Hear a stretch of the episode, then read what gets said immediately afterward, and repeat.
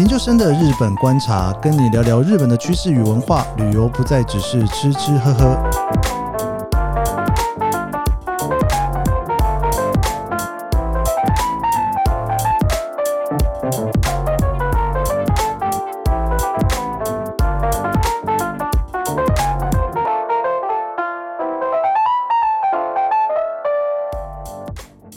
从去年的十月二十二号，日本天皇决定要换人哦，然后在今年四月一号新的元号发布，叫做令和。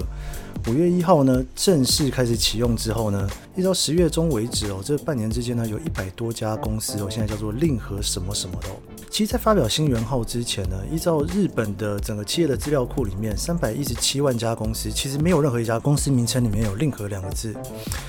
不过，公司四月一号公布了之后呢，就有八家公司新的公司哦，叫做令和什么什么，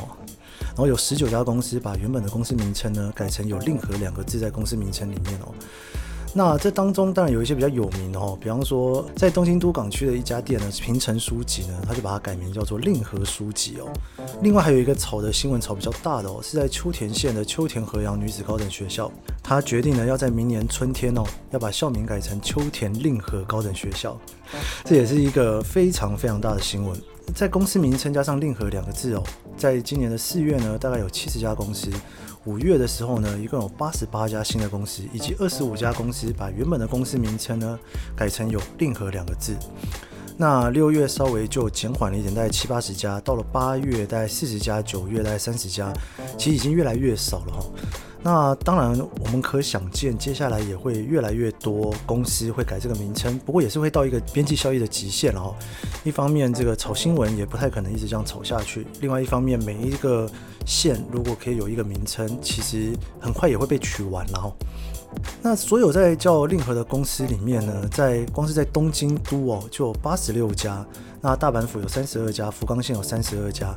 一直到今年十月中的数据显示呢，日本四十六个都道府县里面哦，其实只有和歌山县一个行政区是还没有公司名称叫做令和的，其他的通通都有了。什么样子的公司名称最多呢？哦，呃，最多的是令和工业跟令和不动产，那再来是令和建设跟令和商事，然后再来呢是令和产业跟令和服务。不光光是日本有这样子的改名字的趋势，或者是取新名字的趋势呢，其实在台湾哦，从四月一号开始到现在，一共有十六家公司已经核准设立这个名称哦，包括。令和国际开发啦，令和国际管理顾问啦，令和贸易、令和实业、令和玻璃等等哦。不过还没有日本最红的令和工业跟令和不动产，表示还是有点机会。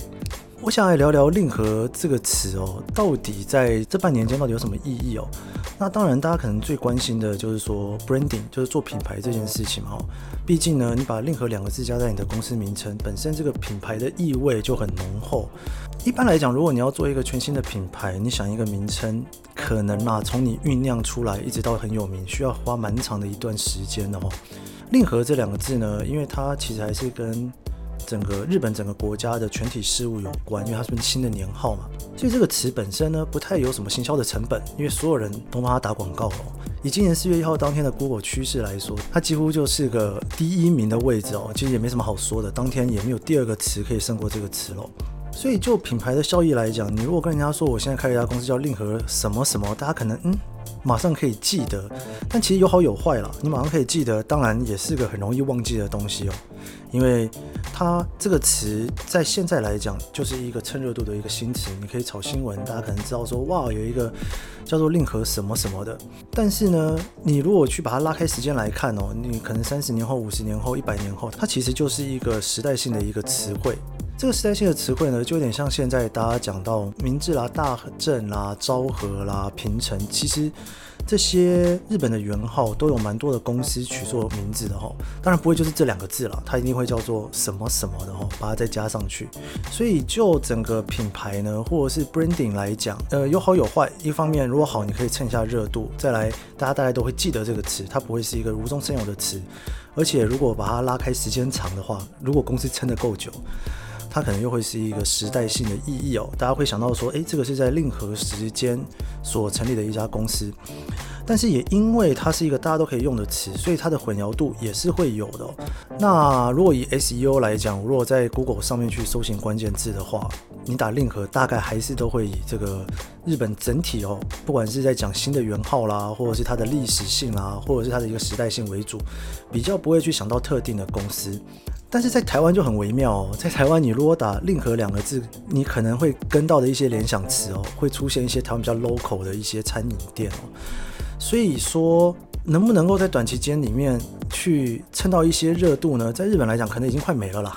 台湾可能还有点机会哦，可以再蹭一下热度，那也是一个好记忆的东西。之前我跟朋友聊到说，令和这个字的合法性哦，理论上是没有什么司法性的问题啦，因为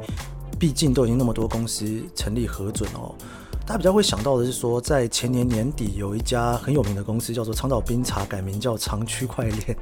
他为了要去蹭二零一七年的那一段热潮，那有没有用呢？长岛冰茶改名叫长区块链的当天哦，本来美股的收盘价是二点四四美元，第二天就飙到了九块四九美元哦。有没有用啊？当然是有用，因为什么东西热，你改过去，先不管你有没有要去改你的营业项目了，最起码。它就是一个热度，那关键字什么？可能大家都会去想到这个词哦。但是这个已经在去年的四月呢，纳斯达克就是呃长区块链这家公司所上市的地方哦，就决定把它停牌，因为认为他们这样子有点在混淆投资者。不得不说，取公司名称真的是个学问，而且很多在创业的人应该都很头痛哦。